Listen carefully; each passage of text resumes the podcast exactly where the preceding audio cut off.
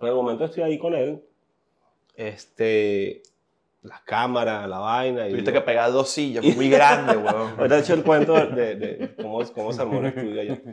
Y, y digo, verga, o sea, eh, el man está aquí, en mis manos. Y si esta vaina no sale bien, bueno, esto me puede cagar la carrera para el resto de mi vida. I'm going back to my school today.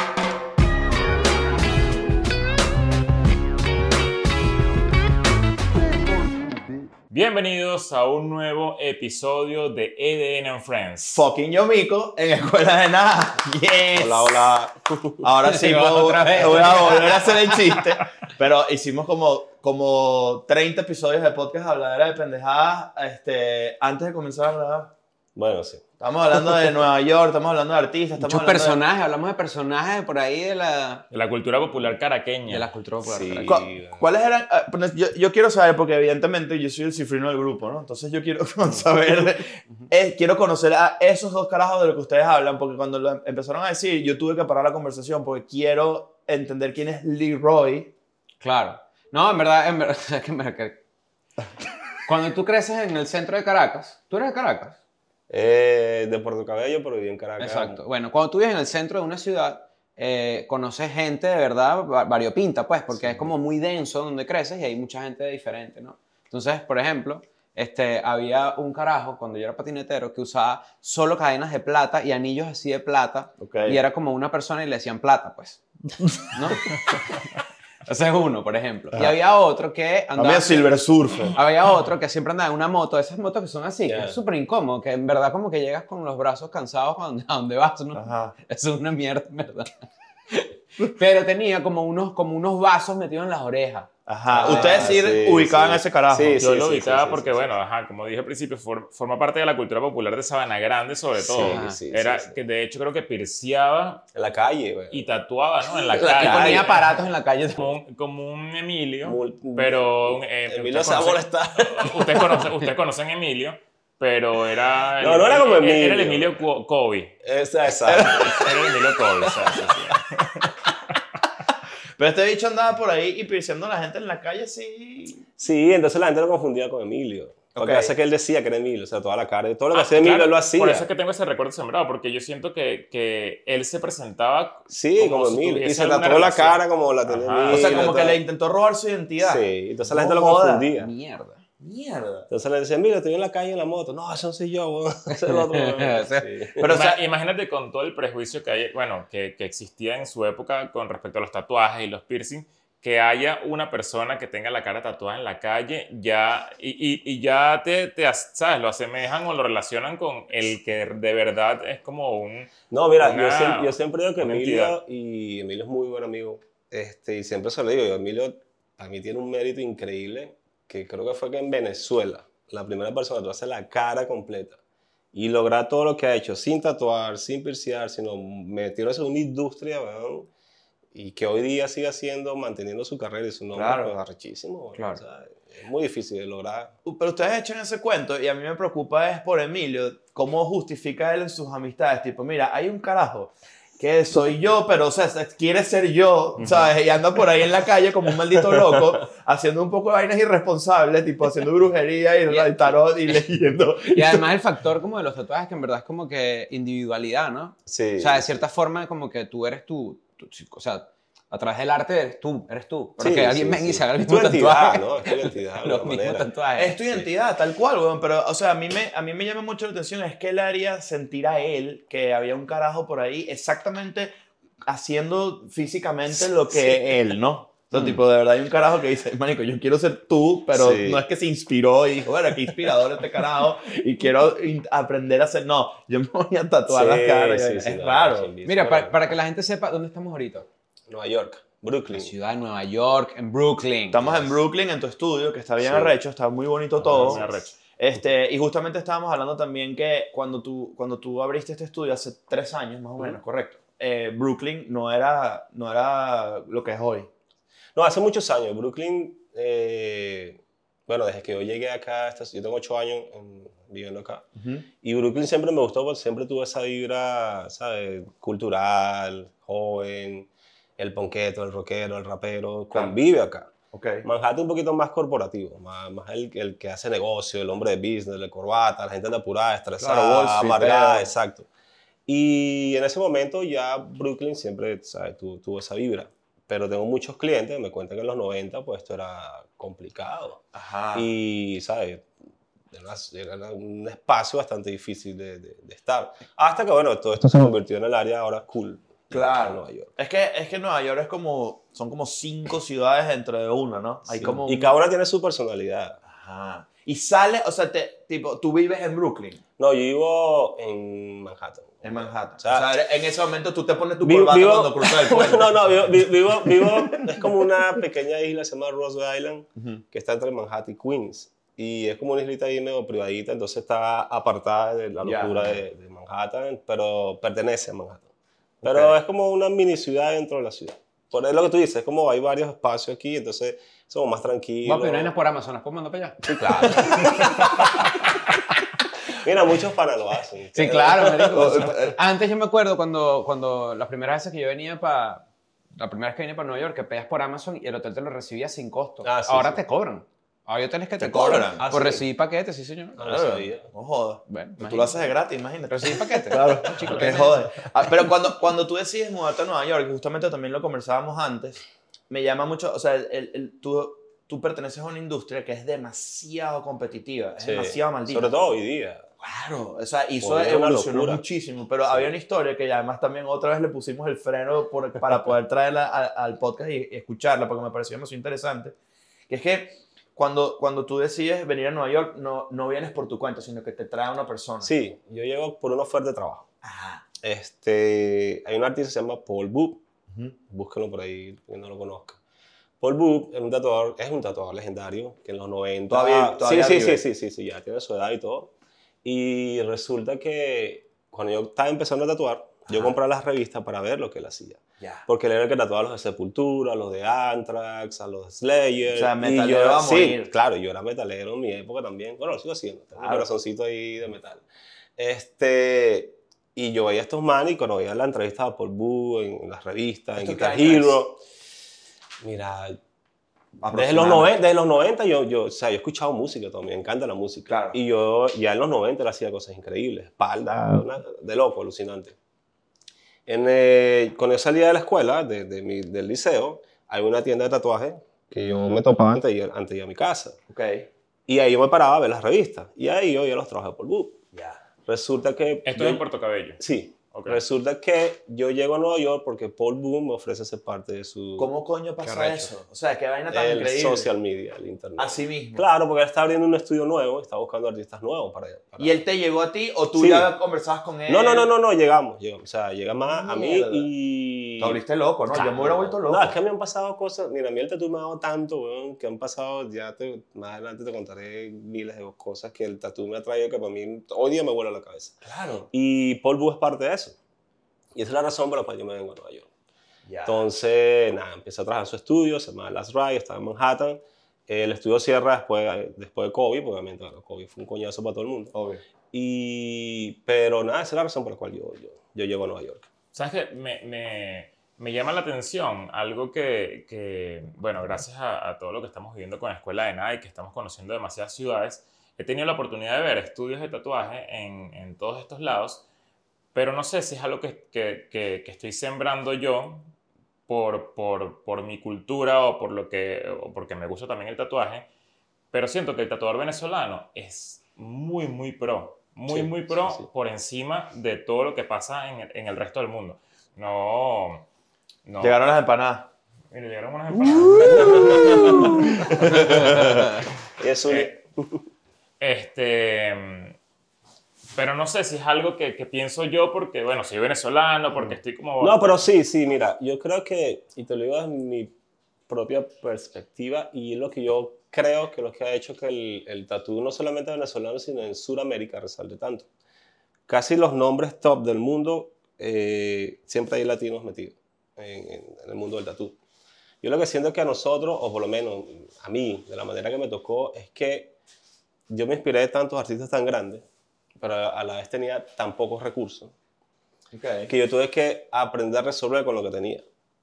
O sea, de hecho yo empecé a tatuar, lo que siempre explico, un, un tema de mi técnica, la gente le llama la atención mucho la paleta de color, pero mi paleta de color es muy básica. Lo que hago es mezclar los colores. Yo uso, o sea, en un principio tenía más para comprar seis colores, lo que tenía, y aprendí a mezclarlo, pues yo también pinto al óleo. Y eso me ayudó a desarrollar mi técnica. ¿Qué pasa? Yo creo que el tatuador venezolano le toca resolver con lo que hay. A lo mejor no tiene la mejor máquina, no tiene la mejor tinta, pero resuelves. Que en el momento que sales y te dan todas las herramientas, pues... Yo, yo he escuchado eso de gente que, que en Latinoamérica estudió medicina, por ejemplo. Que le ha tocado trabajar en lugares donde de repente no hay los recursos. Sí. Y resuelven que si, bueno, métele un bolígrafo por el culo. Pues. sí. No, pero, o sea, vainas así, o sea, como ¿Qué que- enfermedad tienes para que eso sea la, la, la No, pero cura? sí, pero la yo he solución para firmar, para firmar el cheque. Claro, y, y lo escu- yo he escuchado eso en verdad, y eso es, en verdad, eso es tal cual, porque lo he escuchado también de futbolistas, por ejemplo. Sí. Coño, aprendes a jugar, marico, en las calles, de la- en una favela, Río de Janeiro, que es así empinada para abajo, y cuando llegas a la cancha Real Madrid... Bueno, Claro. yo tengo Bueno. amigos, amigos doctores, tomando, te- retomando ese tema, este, que en Venezuela realmente te toca atender todo. Claro. ¿Qué pasa? Que allá les ha tocado atender tiroteados, güey. ¿sabes? Claro. Te han tiroteado, accidentes, mierda, todo en una noche y de repente vas, no sé, a Europa y te llegan una señora enferma así de gripecito y vaina, pero entonces cuando te llegan No vainas muy graves, tiroteen, no jodas. cuando te llegan vainas muy graves, ese doctor sabe cómo resolverlo, porque Claro. le tocó resolverlo en Sí. su momento. Entonces, yo creo que a veces ese tema de pasar roncha o la escasez, uno, no sé, te hace más fuerte, lo veo yo. Y hace que, que a la larga, pues, esa escasez te hace resolver situaciones que a lo mejor alguien que nace con todos los recursos, alguien de aquí o de Europa que me hace un clic, tiene todas las mejores máquinas, las mejores tintas, se lo toma como más chill porque, bueno, tienes todo allí. Incluso Pero- dentro de, de- de este mundo también hay emergencias médicas, ¿no? O sea, Sí, hay- sí, hay- sí. te Sí, sí, sí, Te puede sí, llegar alguien como... hay- hay como- eh, como Queloide. No, es como un pozo de tinta, ¿no has visto eso? Que es Ah, como, sí, eh, sí, sí, sí, sí. eh, sí, ¿Cómo sí. como ocurre eso? ¿Qué es eso? Esas son reacciones, reacciones al pigmento, que a veces las tintas están hechas a base de, de- de- de metales y piedras. O sea, realmente las tintas hechas son orgánicas, pues son hechas a base de unas de piedra. El, el negro se hace a base de carbón, literalmente carbón. Sí, por eso tu cuerpo lo absorbe. Pero hay unos que son metales mucho más fuertes, como el rojo, el magenta. Entonces hay gente que le da reacción. Entonces, ¿qué es lo que pasa? Cuando la piel intenta, intenta expulsar ese pigmento, se acumula. Entonces, por eso pasa ese tipo de situaciones. Por eso que también me imagino que las resonancias magnéticas de, puede ser que dependiendo de la tinta te, te como que te ¿Te altera o algo así? no te altera, sino como que sientes un poquito caliente la Sí, piel sí, cuando sí, te, sí, te haces una resonancia. sí, sí, porque Mierda, nunca lo había pensado. Sí, ¿Te ha sí, pasado? así, A mí no me ha pasado así. porque no sé si es porque no tengo ese tipo de tinta, pero eh, ellos te dicen, si empiezas a sentir un poquito de caliente, eh, avísame para parar la resonancia. Sí. Mierda. De hecho, la- las tintas son pigmentos. No es tinta, es pigmentos realmente. Esa la gente le dice tinta, pues son Ya. pigmentos. Y se hace a base de piedras, de, para sacar los colores, tal, pero son cosas naturales. O sea, ahora, ¿qué pasa? Cuando empieza la tinta esta que alumbra en la oscuridad y tal, ya son vainas más químicas. ¿Qué es lo que pasaba antes? Que antes te decían que la gente no podía donar sangre porque si te tatuabas y tal, que eso es un mito, ojo, eso es un mito. Ah, eso es un mito. Claro, sí pasaba antes. Pasaba antes porque las tintas contenían plomo. Y la gente usaba tinta, tinta china, por ejemplo, para tatuar. Que esa tinta contenía plomo. Ya hoy día eso no existe. Entonces tú te puedes tatuar y Mm. tu, tu organismo no está infectado de plomo. Mierda. Porque las tintas hoy día no contienen plomo. Por eso antes, en los 80, 90, te decía, si te tatuaste no puedes donar sangre, porque obviamente el plomo contamina la sangre. Es igual como la persona que trabaja en las bombas de gasolina. O sea, el, el- el- Claro, está, está, está la tinta, exacto, la, la, la sangre este, contiene plomo. Qué bolas que como, como Plomo la perdura- mano a los enemigos.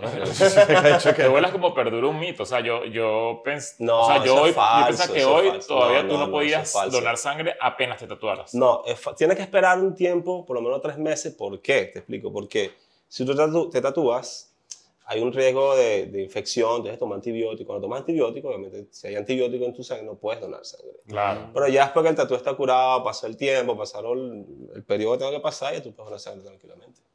Ah, mierda. Aprendiendo. Ah. Porque, ¿sabes qué? Es- Esto es un, un caso muy personal. Yo tengo tatuajes muy coloridos, pero soy marrón. soy un tipo marrón. No, no es tan marrón. No, no está marrón. Capuchino. Este, pero mucha gente eh, pensaría que por mi color de piel es raro que los colores salgan tanto. Y algunas personas de mi mismo color puede que no le queden tan... Llamatí, como tan- sí, que el colorido. color sea tan... que resalte pasa es tan... que ¿Por qué pasa eso? Eso varía dependiendo, mira, hay muchos factores. ¿Dónde vives? Tu ritmo de vida. ¿Qué haces? Te pongo un ejemplo. Este, él es mucho más, más claro que tú. Sí.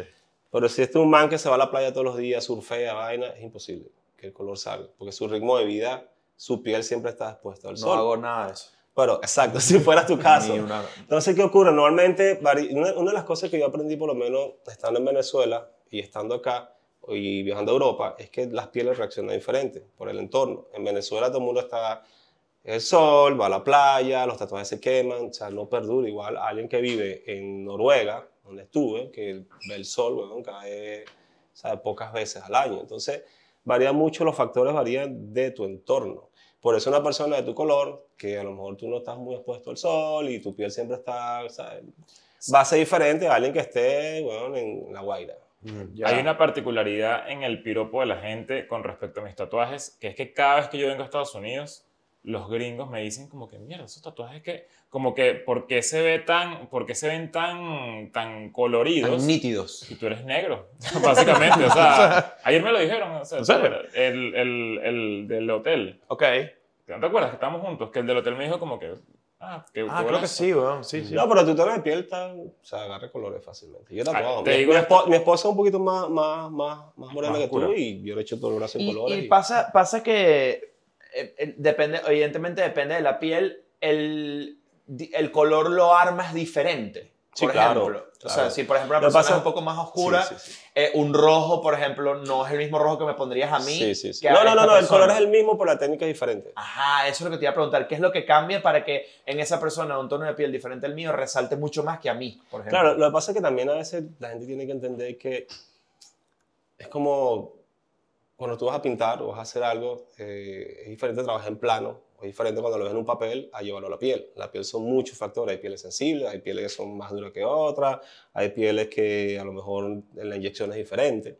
Entonces, ¿qué ocurre? Una persona que a lo mejor es muy morena, Ujú. yo no puedo aplicar colores pasteles, por ejemplo. Claro, porque, Porque no, se le notan. no, se van a perder. Claro. O sea, es también ser realista con la persona y decirle, mira, Esto no. en tu tono bien. de piel, podemos, estas son las opciones que tenemos, podemos hacer esto. Si es muy oscuro, a lo mejor no puedes aplicar tanto colores. Y hay que, yo siempre soy partidario de, de- de honestamente hablarle a la gente. Claro. Porque es que esa persona va a tomar su tiempo, va a sacrificar, ¿sabes? Tiempo, dinero, está confiando en ti.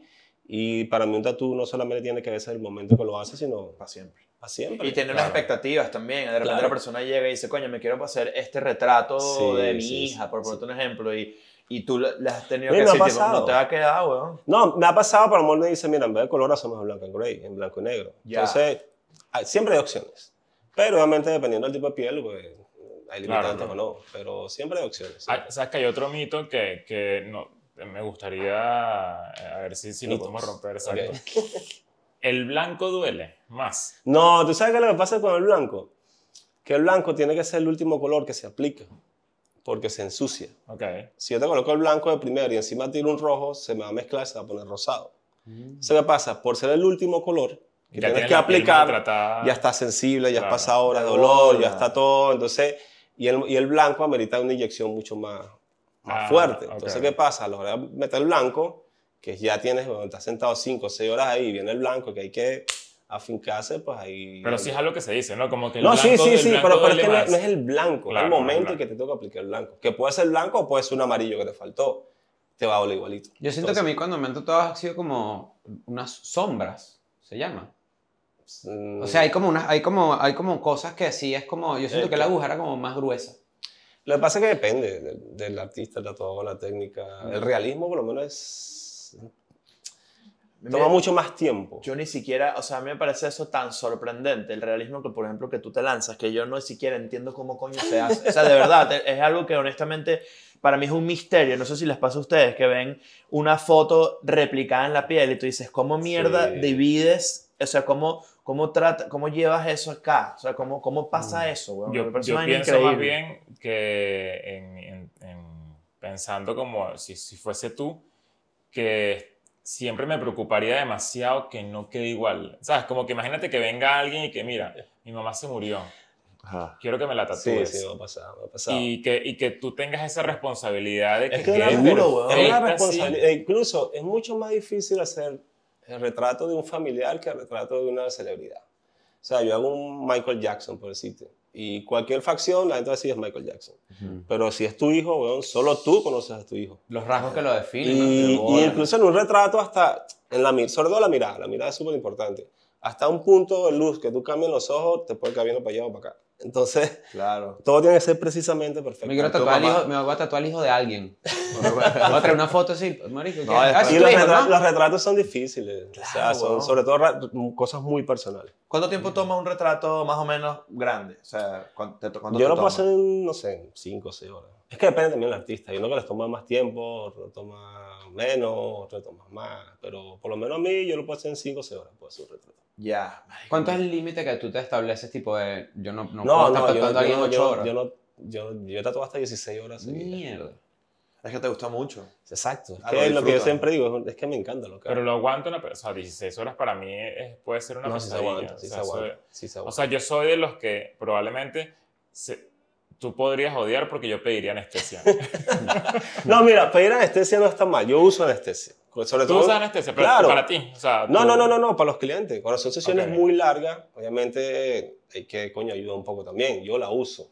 Yo lo que no estoy mucho es al tema este cuando te anestesias completamente, que te mandan a dormir. Ah, no, pero claro. Bueno, de hecho, de hecho, de esto conversamos con Con Arcángel. ah, Sí. eso lo hizo Arcángel. Arcángel claro. lo conversamos en el podcast hace, hace tiempo ya, que nos contó que, que él, él básicamente dijo, coño, yo, esto es muy...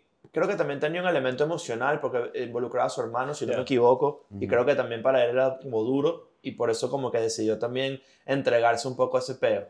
Porque eso fue lo que yo interpreté. Yo sentí que tenía como un valor, un- Sí. un, peso emocional durísimo y dijo como que, "Mani, quiero despertarme y que nadie esté. ¿Sabes? E- Eso fue simbólicamente. No, no, claro, claro. por Bueno, ahí. cada quien tiene sus razones, ¿no? Pero, no sé, para mí el tatu es como una experiencia desde el momento que decides hacerlo hasta que terminas, weón. Porque es que, y esa conexión que tiene que haber con el artista es necesaria, es súper importante, porque es que, yo siempre pongo un ejemplo, imagínate tú quieres hacer algo, lanzarte en paracaídas, o que siempre has querido lanzarte en paracaídas, y quiero, y, pero antes de lanzarte dices, mira, anestésiame, y cuando yo caiga me despiertas. Sí, no lo vives. Tú dices, bueno, te lanzaste en paracaídas, en paracaídas, pero de verdad lo viviste. Claro. No, entonces, para mí el tatu son, no es solamente despertarte y ya lo tengo, porque es coño, la- tú lo sabes, ¿sabes?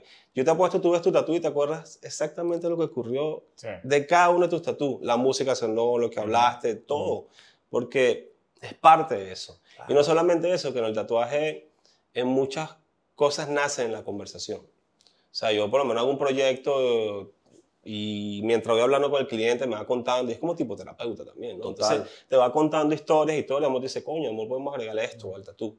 Pero si la persona está ahí muerta y, y no hay esa conexión, te despiertas, no sé, me parece como Sí, cierra la claro, magia. claro. Yo te- Ese es mi punto de vista. Yo ¿no? tengo una, una- si- Siento que la pregunta es tan pendeja, pero le pero voy a poner un, un prefijo cool, ¿no? Ajá. Yo siento que en tu generación y nuestra, nuestra generación, sí vivimos la evolución del prejuicio del tatú. Sí, sí. sí, Eso sí, hubo sí. una evolución, Sí, pero clave, La ¿no? superación. Ahora de repente hay gente que sí, no sé, mi mamá se quiere tatuar, por decir algo, ¿no? O sea, por ejemplo. eh, y eso ha sido, coño, bastante cool porque se ha aceptado más como el arte, ¿no? Ujú. Del- del asunto. Pero mi pregunta es esta, ¿qué pasa cuando una persona se queda sin espacio? Para, para Mira, tú sabes que ahorita hay- ha, ha pasado, ha pasado, ha pasado. Y hay muchos coleccionistas que se están retatuando. Ajá. Yo Entonces, eso lo he visto en Travis Barker. Travis Barker se está retatuando Sí, vainas. entonces a lo mejor ya lo, el tatu que está viejo y tal, te puedes montar una vaina encima. Entonces, De eso es como, como esos covers, pues. Sí, entonces empieza, Claro. o alguno empieza a usar láser, te echa un poquito de láser, la aclaras y vuelves. Entonces, ¿Sabes? Cuando yo me, yo, mi primer tatuaje fue un borneo. O así un... Marico, qué cool. Ah, la que tenías aquí. todo el fin. Es que así se te veía con, con la Bueno, los tanguita bebé. delfincitos, eran dos, dos delfines así en, en el coxis. Tenía un borneo y me lo hice en Chacaito. Eh, cuando eh, frente al Broadway, Teatro Broadway, Teatro Broadway, no, Sí, Cine Broadway. Cine Broadway. Cine Broadway en Chacaito, eh, eran unas mini tienditas que estaban, no sé si Sí, las sí, recuerdas, sí, sí, donde sí, sí. habían unos puesticos y había un puesto de tatuajes. Yo tenía, no sé, 13, 14 años Me llevaste por un lugar, ¿oíste? y... Me acordé de Bonabel. Ajá, era, Ah, bueno, Bonabel. era más hacia Chacaito, pero sí, Bonabel era un Ah, clásico. bueno.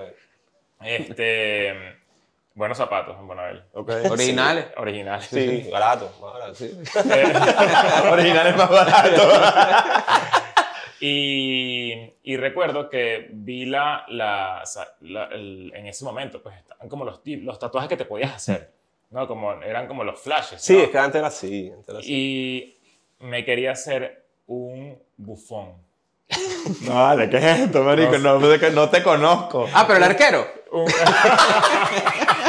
un bufón con su sombra, con su, con su peo. Como un arlequín. como un arlequín. Arlequín. Y, yo- y lo quería aquí.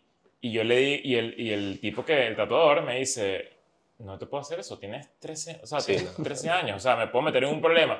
Y yo jalándole bola, que no sé qué, te, te, te- te pago más, o sea, déjame reunir y, te, y, y vuelvo la semana que viene y te pago un poco más para que me tatúe. Y me dice que no, que no, Bien. hasta que después me dice, vamos a hacer algo. Elige otro más sencillo del, del catálogo Eso tiene y sentido. te lo haces aquí, para que te lo tape la camisa. ¿Qué vale? Que un arlequín no, pero un borneo de un niño de 13 años sí. Pero dentro de todo sí fue una ayuda, o sea, Pero, o sea, eh, la, la ética detrás de la decisión de no hacerte uno pero hacerte el otro no la entiendo. bueno, me imagino que él pensará, esto te lo puedes tapar más adelante. Sí, Antes, lo que hice. antes ese Te lo vas a prejuicio era tapar. real. Tipo, no te tatúes las manos. O no te tatúes el Ajá. Bueno, cuello. pero hoy día existe todavía en algunas profesiones. Mm. O sea, mm, Esto lo llamaban el job stopper. En verdad, sí, Sí, lo- sí, lo- lo- lo- lo- en los nudillos y en las manos lo llamaban el job stopper porque no ibas a conseguir trabajo si te los tenías. sí, sí, sí, sí, Mierda. sí, sí. Era bien. Bueno, era me hice esto y me, me, me, me costó 20 mil bolívares eh, ahí y, me, y yo estaba con mi tatuaje y yo estaba- todavía estaba en el colegio y yo entonces lo que hacía era como... eh, Claro, que se te viera un poquito, así para que se me viera como la mitad del borde ahí casi saliendo y de repente que si... Uf, empanaditas. Tengo que- Gracias, Zuli. muchas gracias. tengo que ir al baño porque tengo que echarme la crema, ya vengo. ¿Sabes? Entonces era como... Era El profesor, pedito- ¿puede ir al baño a echarme la crema? Era un pedito de que de verdad me sentía súper No, orgulloso porque de eso. yo, yo me la tuve a los 14 años. A los 14 años y... La primera vez que te tatuaste. Sí, también escondido y ¿Qué te todo. tatuaste? ¿Qué fue? Una calavera. Claro. Ah, esa era otra opción que Típico. tenía también. La claro. Me calavera es como... Aparte de eso, metalero, ah, neta, calavera. Pero siento que el tatú vivió algo Gracias. que yo creo que nadie nos lo imaginamos, es que el nivel de popularidad que tiene hoy día, ya hoy día es raro, ya se ve con rareza quien no tenga un tatú. Antes era al contrario. Coño, cumanés que estás acompañándonos el día de hoy, mientras hacemos aquí, muchas gracias. Estamos haciendo Gracias. una breve intervención eh, Coño, sí. Culinaria, culinaria. culinaria. Están muy buenas estas empanadas. Verga, sí. Pero el cumanés es una de esas personas que no tiene ni un solo tatuaje. Mi novia, mi novia no tiene ni un solo tatuaje. Y ya sorprende.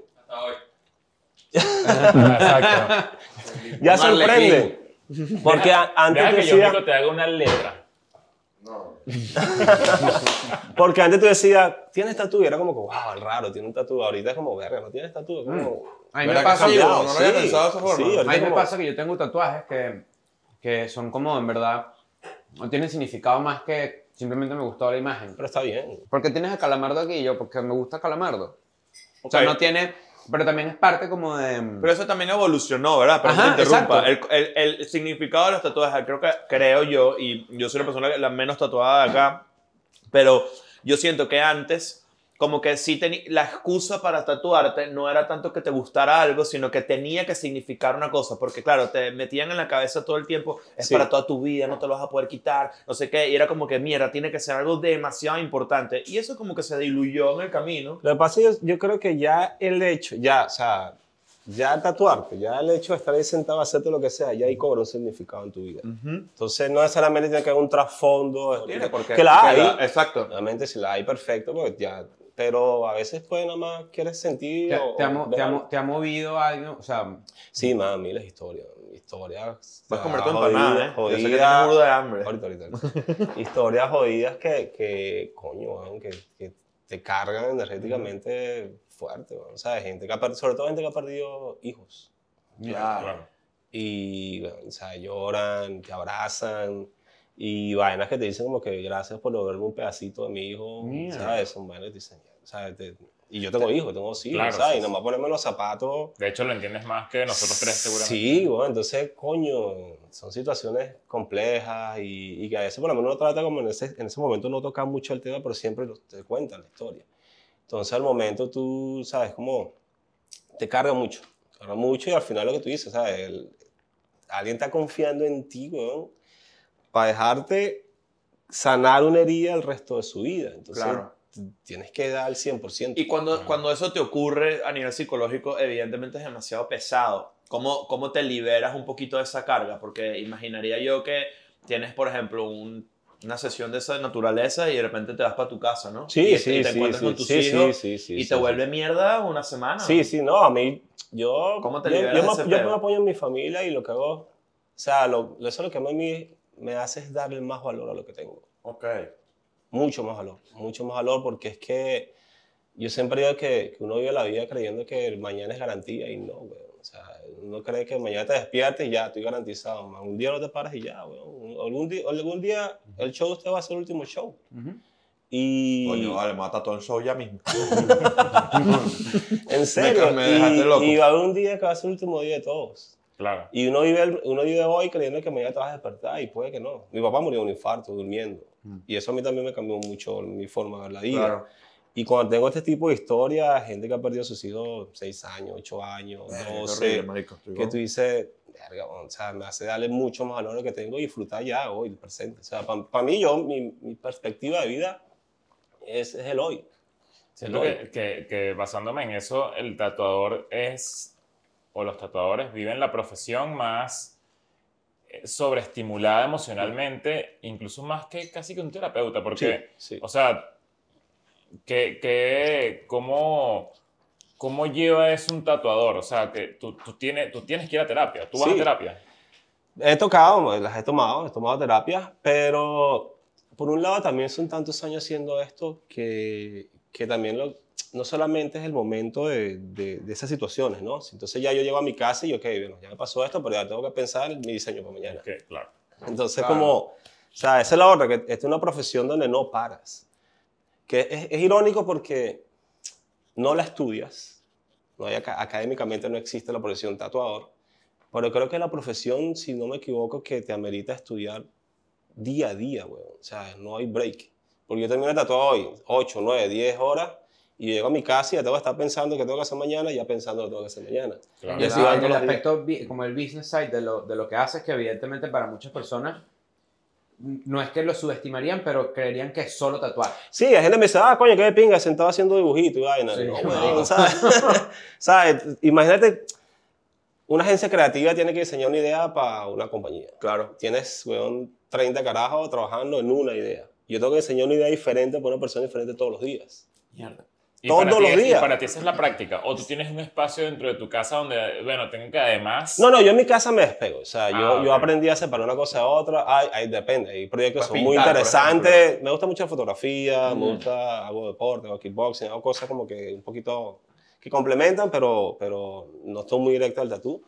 Pero al final del día ya hay cosas que, bueno, ok, ¿qué tengo que hacer mañana? Entonces mi cerebro, a pesar de que estoy en casa, voy maquinando, que amor, hago esto, esto, pensando en mi idea. Pero yo trato de separar un poquito lo que es la familia de esto, porque es que, de verdad, si, si te descuida la profesión, te absorbe tanto, te absorbe, te absorbe mucho. Y al final no todo es melancólico. O sea, puede pasar esto de que venga alguien que se le murió su hijo y se lo quiere tatuar, pero también al día siguiente eh, un loco... Caracas Fútbol Club. Sí, sí, dijo, sí, me, enamoré de alguien con los que conocí ayer, quiero tatuarme su cara, ¿sabes? Y es como... No, sí, sí, hay, hay de todo. comedia, hay las claro. historias interesantes, divertidas y todo, pero, pero al final es lidias con, con las personas, o sea, cargas son divertidas, uno un poquito no tanto, pero al final es día a día tratar Claro. con la gente. Y todo el mundo, el tatu es como una terapia psicológica. Entonces todo el que se sienta aquí te echa tus cuentos, hay gente que me ha contado vaina que como si fuera su mejor amigo de toda la vida y secretos de familia, cosas, y me ha pasado. Entonces, también siento que, volviendo al tema, el tema de, de- de- de la magia del tatu es eso. weón. Entonces, en el momento que tú decides tatuarte, ese proceso es, es bonito. Es bonito. Claro. Y tú, yo siento, yo soy partidario que el ser, tú, cuando decides tatuarte, estás asumiendo la responsabilidad del sacrificio para ti como persona y para tu cuerpo, para, para algo que te hace sentir bien. Y eso tienes que vivirlo. Claro. O sea, y, hay- y hay un miedo, o sea, obviamente hay un miedo, pero los miedos en la vida se afrontan. Tú tienes que afrontar tus miedos, weón. O sea, sea lo que sea. Tú no vas ahí, coño, me da miedo mañana irme a Canaima, voy a, a y me despiertas en Canaima. No, weón. O sea, la vida tienes que afrontarla. Perro cagado. No hace perrito, esa es una, No una, hace ley, una ley de vida, ¿no? Y lo- creo que lo otro que ayer pensé, por ejemplo, ayer tuvimos el show aquí en Nueva York Y hay un momento en el que tú, o sea, porque evidentemente aquí como que el concepto es el agradecimiento y vivir en el, en el día, ¿no? Pero hay veces que tú, que lo extraordinario se te hace cotidiano. Sí. Y eso yo creo que es una, una, una cosa terrible. Porque tienes que, si te pasan cosas extraordinarias, bastante, no puedes dejar que se convierta en algo ordinario. Sí, sí, y me sí, pasó ayer haciendo el show precisamente y lo, lo pensé con lo que estabas hablando. Era como que, por un momento me sentí como que, ok, estamos aquí, pero por otro fue como que, oye, mira, pero, o sea, mira, mira dónde estás. Como que no estaba Ujú. viviendo en el momento, en verdad. Ujú. Estaba ya pensando que si en las próximas ciudades o cosas así, o cosas de, no sé, de mi casa que dejé pendientes, y es como, no, tienes que estar como en el momento, ¿no? Sí. No, y a veces hay cosas tan sencillas, bueno, mira, con el tema, volviendo al tema de, de, de, de- de la gente que se ha tatuado, hijos, familiares que han perdido, que uno a veces da las cosas por garantía, weón. Entonces, el simple hecho de tú llamar a tu mamá y tener la vida para decirle bendición, mamá, tú lo tomas normal, weón. Pero el día que no la- tengas, a decir, coño, la madre, weón, qué bola que tuve mi mamá tantas veces y no pude ni siquiera llamar a decir cómo estaba. Claro. Entonces hay cosas tan sencillas de la vida que uno toma por garantía, que uno te dice. Cosas que son extraordinarias y por no son ordinarias. Mira, pero con Krillin, amado. Sí, vale, ya aquí- No, y, yo, yo abriendo unos pequeños. Y es verdad, bueno, mira, me pasó un caso ahorita que fue a Venezuela. Estuve en Venezuela hace poco y ¿Y esa vaina? había eh, el dueño del local de Chacaito, Ujú. eh, donde yo tenía ya, se llama Manuel Escolano. Un actor venezolano que hizo Cassandra, un montón de novelas, súper bueno donde se man conmigo. Resulta que siempre estuvimos, desde que yo me fui, siempre hablábamos en contacto. Yo, ¿cómo está? Nos vemos. Ya el señor llama yo. Y yo aterrizo a Venezuela y digo, coño, pronto voy para Venezuela. Le digo yo, bueno, avísame, nos vemos. Siempre comíamos en un restaurante chino que estaba en la esquina ahí de Chacaito. Aterrizó a Venezuela y yo no le digo nada, pues le quería dar sorpresa. Y le digo a mi esposa, pasamos por el restaurante, le digo, coño, mañana llamo a Manuel para decirle, lo voy a comer al restaurante, pues no sabe que estoy aquí. Marico, más era el siguiente día, veo la noticia, murió. No, vale, marico, yo sabía, que ladilla. Te lo juro que lo vi venir y me dio tanta lechera. murió y yo dije, weón, ¿sabes? A veces uno cree que mañana es garantía. Y dije, dejé de escribirle, capaz pude haber cenado, almorzado con él y, y amor iba a ser nuestra última conversación. Y la dejé pasar creyendo de darle la sorpresa, confiando en que ah, en dos días lo llamo y le cuento. In- incluso, incluso siento que es hasta, esto es un poquito más pesimista, pero es, es- tiene más profundidad todavía, porque hasta pudiste haberlo visto, e Sí. igual iba a pasar. E iba a pasar, pero perdí el chance creyendo Claro, de que, ah, en dos días lo llamo, pues llegué súper ocupado, recibí los papeles y tal, y dije, no, pero estaba súper pendiente, habíamos hablado y todo, y quería la sorpresa. Y me mandan la noticia y yo, coño, sea, a mí me pegó burda, decía, y cada vez, cada vez, weón, yo, mi filosofía de vida es, hermano, no deje nada. Hoy lo que usted quiera hacer hoy, hágalo. ¿no? También hay un balance, ¿no? Porque hay veces que uno se puede sentir culpable que no te da chance. O sea, Porque en verdad también como que la vida Sí, hay misma- cosas, pues, hay hay vainas, cosas. pero el balance es importante también como que, no sé, de repente tienes, yo vi a mi amigo, a mi mejor amigo en la universidad, o sea, lo, lo vi hace dos días, y hay veces que tú El dices, de Nueva York. Sí, bueno, mi mejor amigo en Nueva York, tengo un que mejor amigo en. Casio. Pero hay veces que yo digo, coño, debería estar más presente para las cosas de mis amigos, ¿no? Sí. Que es ese mismo pensamiento. Pero al mismo tiempo es como, ok, pero ya va, co- tienes que dedicarle el tiempo. Ese No, es el claro, esfuerzo que hay que claro, hacer. claro, y hay claro. veces que es jodido. pues. Claro, Hay, veces que es difícil. también. Pero es cuestión de, de, de, de eso, ¿no? Yo siento que, que, que, que la vida es así y, y- y el mañana no es garantía, así lo veo. Y, y el tatú me lo tomo como que, oh, yo hago mi tatú, el de que tengo que hacer el lunes, lo voy a hacer como si fuera el último porque algún día va a ser No el último, sabemos, weón. claro. Claro, cuando, cuando tú ahorita estás diciendo que todos los días aprendes una vaina nueva, se me quedó una idea de, de, evidentemente, tú nunca puedes dejar de ser mejor artista. O sea, creo que eso es algo infinito, ¿no? Tú, un aprendizaje para siempre. Pero ¿cuándo fue la última vez que, te, que realmente viste un diseño o un proyecto y dijiste, ok, mierda, esto está nuevo, esto es raro para mí? Tipo, ¿cómo me meto en este peo? ¿Qué, qué tengo que hacer? ¿Qué tengo que aprender? Que, digamos que, claro, como lo haces tanto y tienes tanta experiencia y tienes un montón de cosas que has hecho impresionantes, ¿cuándo fue la última vez que te vino un proyecto y tú dijiste, mierda, yo no sé si yo puedo hacer esto? Y te cagaste. Ah, Yo creo que, mira, el día que yo sentí, el día que un tatuador me cagó, me cagó, me cagó, y creo que fue con el tatuador de rock. Cuando The Rock. Sí. Es que es difícil, la piedra no se deja, la pinta, no El agarra, plomo, no entra el plomo, ¿eh? No entra, Ah. no entra. Pero más allá de... de- de- ¿Por qué? ¿Por qué te dio cague? Coño, porque es que yo venía ya conversando con él como un año Y ¿Dónde lo conociste? ¿Por internet? Instagram también. Ya. Él Entonces- te llegó a ti. Sí. Ok. Te Entonces, mandó un DM. Sí. Entonces resulta que, nada, conversando, lo que vamos a hacer. Pero en el momento que yo estaba ahí sentado, yo estaba, o sea, estaba súper claro siempre en mi trabajo, nunca he dudado de lo que hago. Pero no había como que en cuenta quién era el personaje. Pues siempre para mí, como sabes, todo el mundo, sea quien sea, famoso o no famoso, para mí siempre el tatu va a ser mi prioridad, independientemente que sea Sí, claro. quien sea. Por supuesto. Este, yo me enfoco en, el trabajo, ¿no? Pero en el momento estoy ahí con él, este, las cámaras, la vaina. Y Tuviste que pegar dos sillas, muy grande, weón. Ahorita he hecho el cuento de, de cómo, cómo se armó el estudio allá. Y, y digo, verga, bueno, ¿sabes? El man está aquí, bueno, en mis manos. Y si esta vaina no sale bien, bueno, esto me puede cagar la carrera para el resto de mi vida.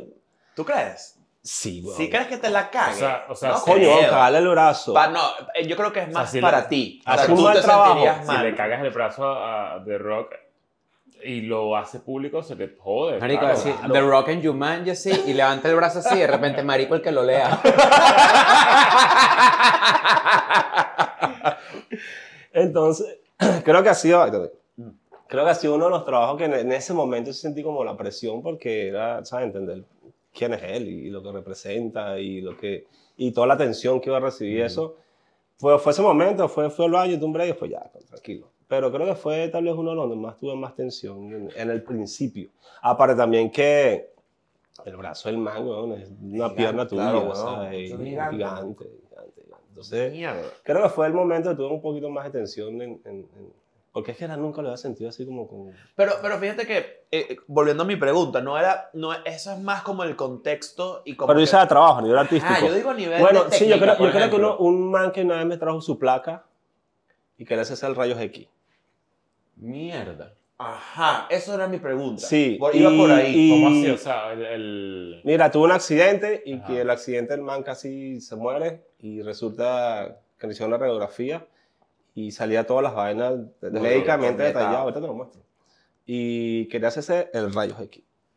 Y le hice Ajá. el rayos X. Esa técnica, tú Mierda. dijiste, ok, esto está Sí. increíble, y me, ahí sí tú dijiste... Sí, no, no, y decía, ok, yo nunca he hecho un rayos X, ¿sabes? ¿Cómo hago un rayos X que se vea como un rayos X, ¿sabes? Y por ahí te lo muestro. Mierda. Y, y, por ejemplo, volviendo a, a- a La Roca, si esta, esta conversación inicial fue un DM, ¿no? Como me dijiste, pero fue tal cual como un cliente normal, tipo, me quiero tatuar y te manda... eh, ¿cu- ¿Cuánto cuesta? Te, te- te pregunta cuánto cuesta, qué, o te manda la foto y te dice, quiero esto. The Rock, do you accept Cele?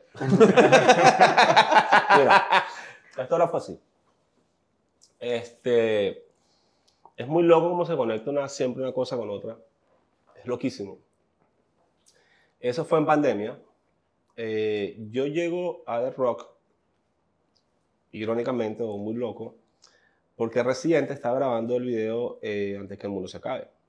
Ok. En ese video salen varias, sale Ben Affleck, Ricky Martin y tal, y René me invita a ser parte del video. Yo salgo en el video. Entonces estaba buscando como personajes, como, ¿sabes?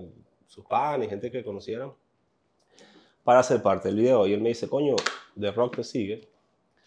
Eh, ¿Qué te parece si lo invitamos al video? Pero yo nunca, le- nunca he tenido contacto con él, nunca le he escrito nada.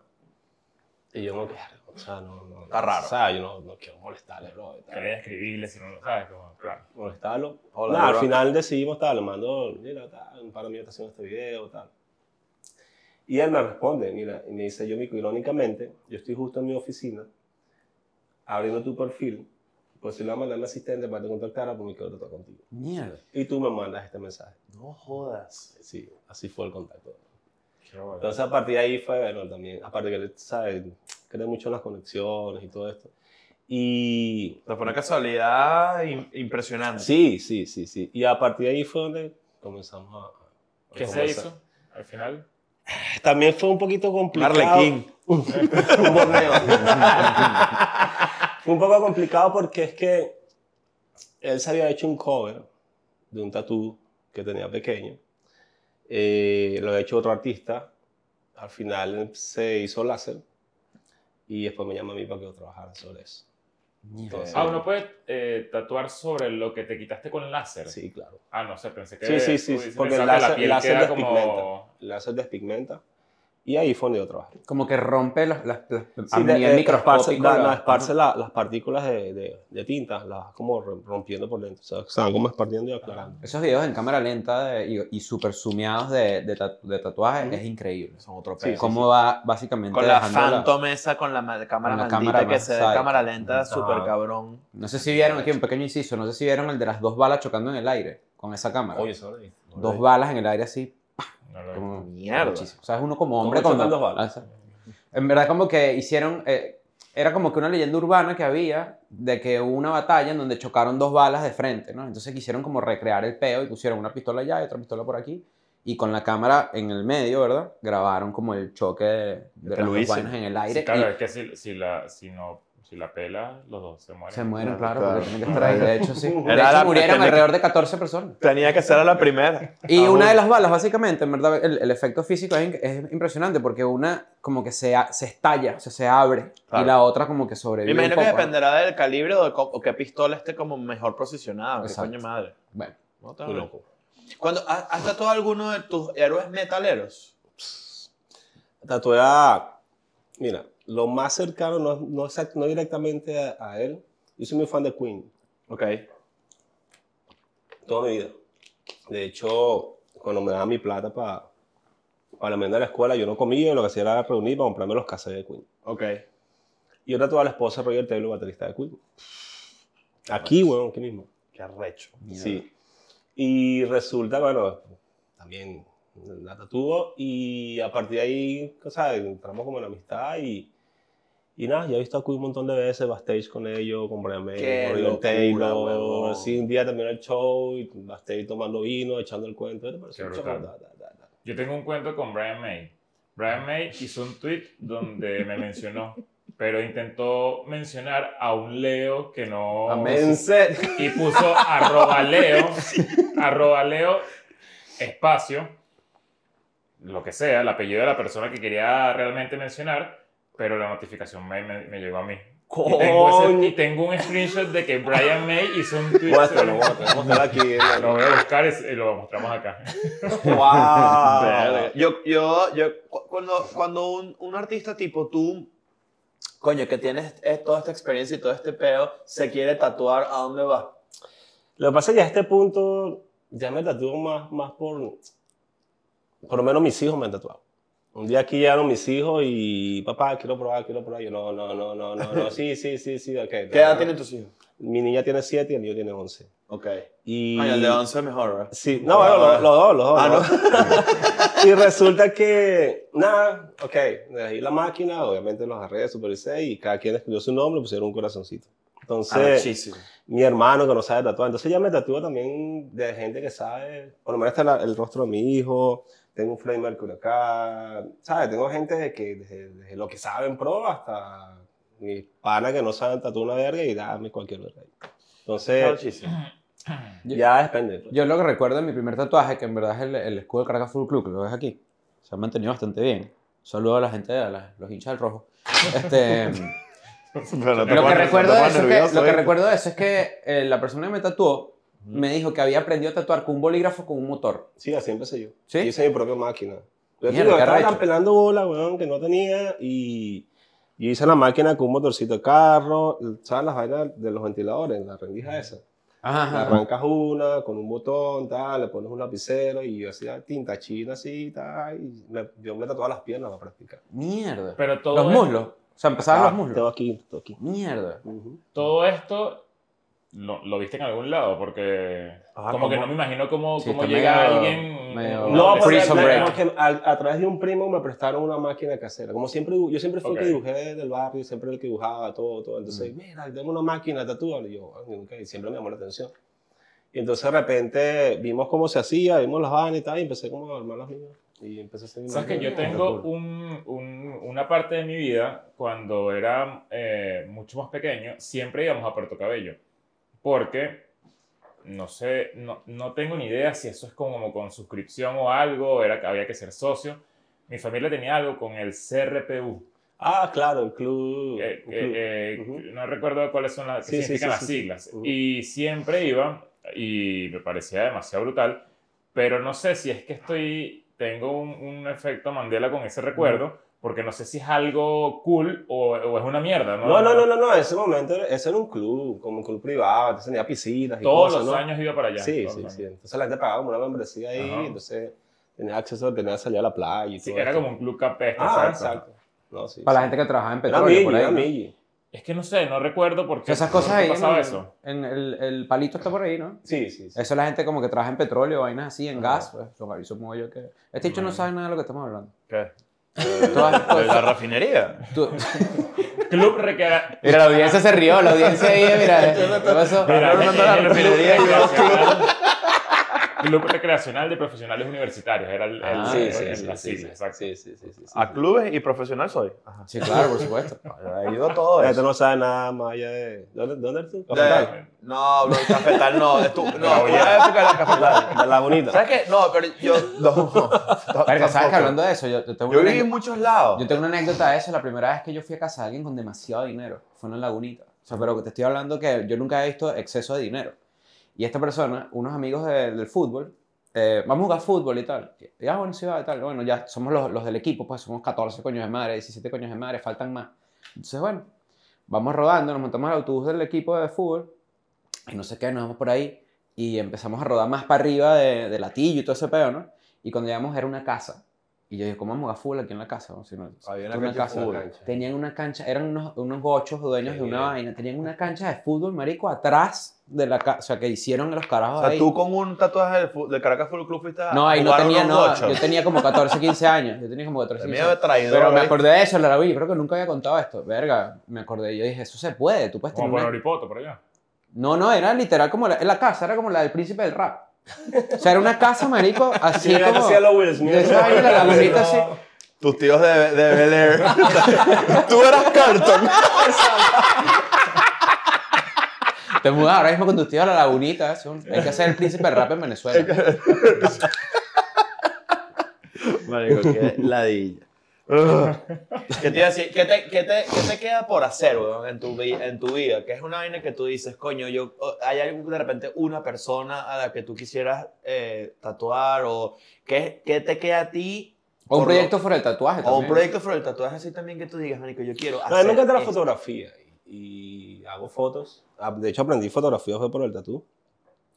Y creo que, bueno, sí, en un futuro amor hacer una exhibición de fotografía que me, me encanta. pues. Y nada, de hecho, yo he documentado, toda mi vida la tengo documentada. Desde el primer día que salí de Puerto Rico, yo siempre estuve con cámaras y todo encima. Ok.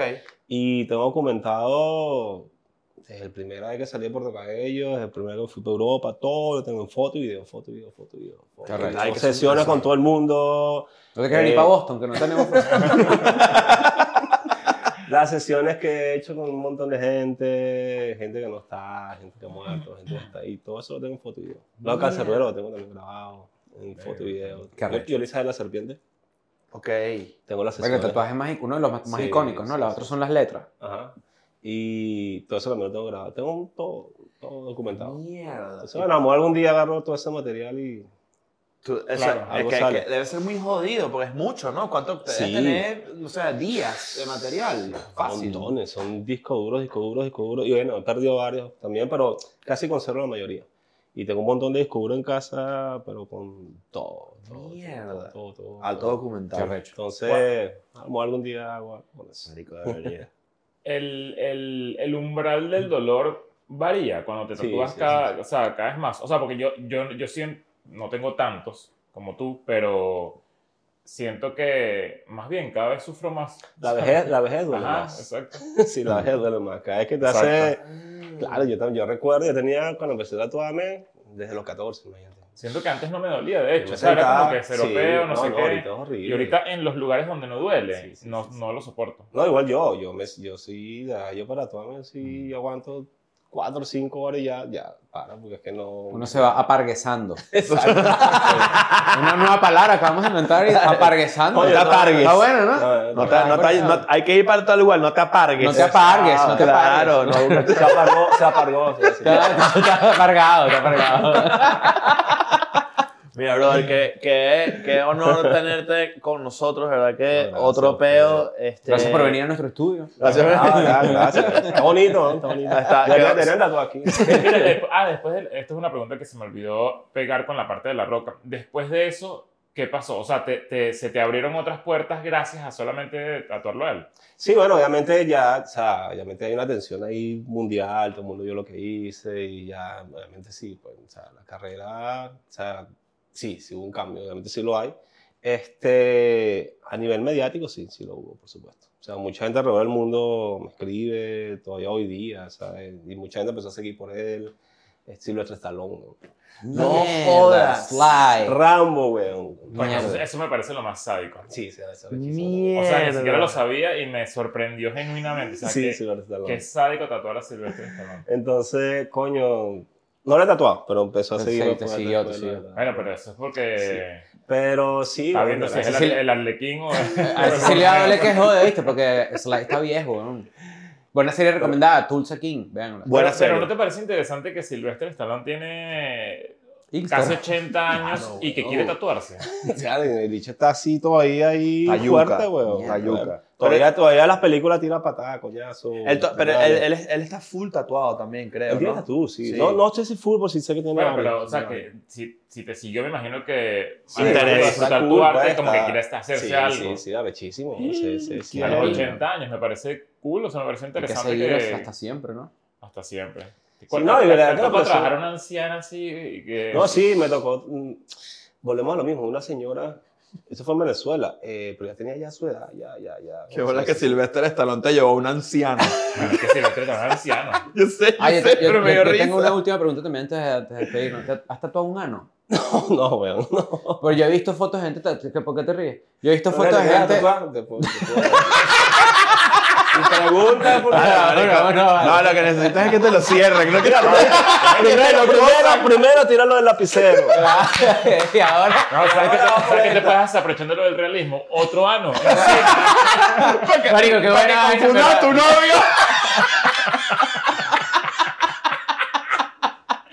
Mira, gracias por venir. No, vale, qué nivel. Bueno, gracias por invitarnos, en verdad. Sí, es verdad. Gracias, Arrecho. Gracias No, por, a por abrirnos la puerta de tu estudio. Está muy, muy lindo esto. Y, Gracias por el espacio. y si hubiésemos tenido más tiempo, te diríamos que nos tatúes a, a, a Bueno. los tres. y Nos, nos Una E, una D y una N.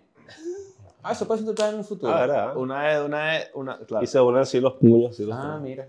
Y no conseguimos trabajo más nunca, ¿no? Porque- Yo, me- yo me quiero tatuar los puños en, el- en algún momento. Fuck. No, no, pero coño, pues. Chao. Gracias. I'm going back to my school today.